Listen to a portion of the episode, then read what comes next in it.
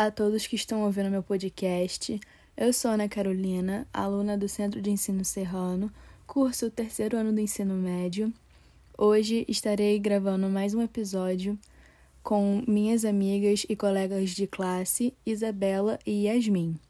Nós então iremos falar sobre o fascismo com enfoque no fascismo italiano. O fascismo é um conceito que gera muitos debates, é, até mesmo intrigas, por se tratar de sua alta complexidade e também por ser um movimento político que se adapta a diferentes circunstâncias e apropria-se também de ideais de diferentes ideologias. Assim, o fascismo, enquanto movimento político-social, ele possui uma retórica populista, que seriam os argumentos que geram na sociedade ele também explora assuntos como a corrupção endêmica, que seria a corrupção nativa, originada da nação, as crises na economia e também o declínio dos valores tradicionais e morais da sociedade. Além disso, ele defende também mudanças radicais no status quo, que é uma expressão em latim que se refere ao estado atual das coisas. Uma vez que o regime fascista consegue atingir e ocupar os espaços de poder em determinada sociedade, ele irá se transformar em um sistema e um regime bastante autoritário, hierárquico e elitista.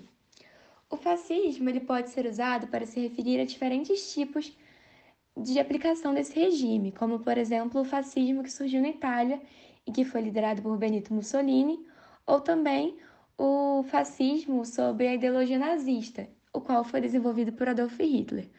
Mas há também outros regimes que surgiram durante períodos entre a Primeira e Segunda Guerra Mundial que foram inspirados ideologicamente no fascismo italiano, como por exemplo o franquismo, que ocorreu na Espanha, ou o salazarismo, que ocorreu em Portugal. O fascismo italiano, também conhecido como fascismo clássico, possui algumas características, como a implantação de sistema unipartidário, onde apenas o próprio partido fascista tinha o direito à atuação do sistema político nacional, o culto ao líder, o qual seria o único capaz de guiar a nação, desprezo pelos valores liberais e coletivistas, além de um desejo de expansão imperialista baseado na ideia de dominação dos povos mais fracos, e vitimização de determinados grupos da sociedade ou de um povo com o objetivo de iniciar uma perseguição, e também a exaltação de valores tradicionais. Então, depois dessa explicação sobre os principais conceitos do fascismo, eu irei falar sobre o fascismo italiano. Com o fim da Primeira Guerra Mundial, que começou em 1914 e teve fim em 1918, a Itália ela foi simplesmente ignorada dos tratados que selaram esse conflito. Então, todo esse desgaste social e econômico foi mal recompensado o que mobilizou diferentes grupos políticos que estavam engajados na resolução dos problemas da nação italiana. Então, eles queriam chamar a atenção para a Itália, pois eles estavam simplesmente esquecidos. Foram afetados pela guerra e, mesmo assim, não foram recompensados.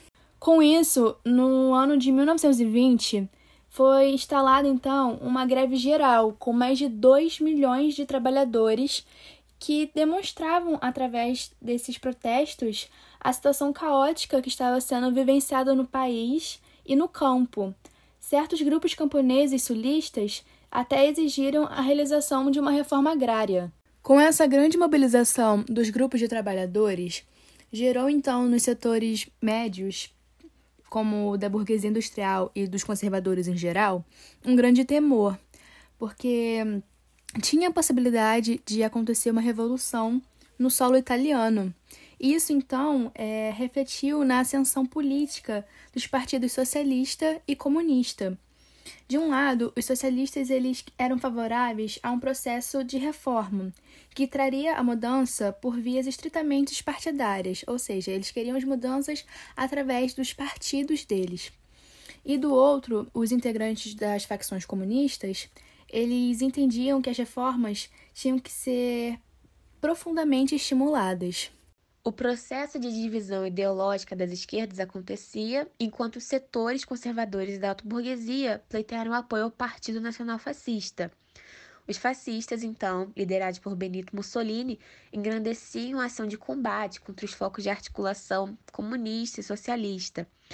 Desse modo, o face de combatimento, que é fascismo de combatimento, passou a atacar jornais, sindicatos e comícios da esquerda italiana. Criando uma força miliciana conhecida como Camisas Negras, os fascistas ganharam bastante popularidade em meio às contendas da economia nacional. A demonstração de poder do movimento deu-se em 27 de outubro de 1922, quando os fascistas realizaram a marcha sobre Roma. Essa manifestação, que tomou as ruas da capital italiana, exigia que o rei Vítor Emanuel III passasse o poder para as mãos do Partido Nacional Fascista. Pressionado então, a autoridade real chamou Benito Mussolini para compor o governo. Inseridos nessa esfera de poder político central, essa seria a grande oportunidade que os fascistas teriam para impor seu projeto político autoritário e centralizador. E com isso, na eleição de 1924, os representantes políticos fascistas eles conseguiram ganhar como maioria no parlamento. E com isso, os socialistas eles ficaram inconformados, já que ocorreu uma fraude nesse processo eleitoral, e aí eles denunciaram toda essa estratégia democrática fascista. E acabou que os fascistas eles não gostaram dessa denúncia. E como resposta eles assassinaram brutalmente o socialista Giacomo Matteotti. Mussolini já avisava ações no sentido de enfraquecer as instituições representativas, como por exemplo o poder legislativo, que foi completamente enfraquecido com esse novo governo, o qual publicou a Carta de Lavoro. Essa carta ela ia declarar as intenções desse novo governo instalado no poder e, no caso, ela ia deixar claro quais eram os princípios fascistas, já que o documento ele ia defender um Estado corporativo onde a liderança soberana de Mussolini resolveria todos os problemas de Itália. Como foi visto nos meio que conceitos do fascismo, se tinha uma ideia de um culto ao líder onde Mussolini seria o único capaz de resolver todos os problemas de Itália. E já no ano de 1926, um atentado sofrido por Mussolini foi a brecha que foi utilizada para a fortificação desse Estado fascista. Assim, com essa grande fortificação do fascismo, o governo fechou órgãos de imprensa, é, partidos políticos, obviamente, exceto o fascista, foram colocados como ilegais. Os camisas negras, eles incorporaram as forças de repressão oficial, ou seja, estavam batendo para valer em quem fosse contrários a eles. É, e a pena de morte foi legalizada. O Estado, então, ele estava contando com vários poderes. Assim, ele aniquilou grande parte das vias de oposição política. Entre os anos de 1927 e 1934, milhares de civis foram mortos, presos ou deportados. O apelo aos jovens e à família instigou grande apoio popular ao regime de Mussolini. Em 1929, os acordos firmados com a Igreja no Tratado de Latrão aproximaram a população católica italiana ao regime totalitário. E, ao mesmo tempo, o crescimento demográfico e o incentivo às obras públicas começaram a reverter os sinais da profunda crise que tomava conta da Itália. O setor agrícola e industrial passou a ganhar considerável incremento, interrompendo assim o processo inflacionário da economia. E com a crise de 1929, toda essa prosperidade econômica que tinha sido vista nos primeiros anos do regime acabou sofrendo uma ameaça. E Mussolini, tentando contornar essa situação, ele entrou na corrida imperialista, assumindo um discurso de expansão territorial, declarando guerra com a Etiópia. Isso tudo no sentido de tentar exaltar a raça italiana e as suas virtudes.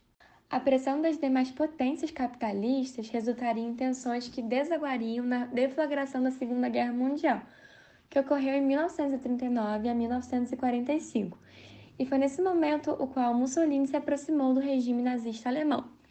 E durante essa época, com essa, essa aproximação de Mussolini e Hitler, houve como consequência o resultado, depois de muita pressão nazista, é claro, uma promulgação de leis antissemitas onde judeus italianos perderiam todos os seus direitos civis. E com isso, o governo de Mussolini chega ao fim em 1943, quando a Itália começa a sofrer diversas derrotas durante a Segunda Guerra Mundial. E por fim, a morte de Mussolini ocorreu no dia 28 de abril de 1945, nos últimos dias da Segunda Guerra Mundial, quando foi executado sumariamente por partições antifascistas no vilarejo de Giulino de Mesegra, no norte da Itália.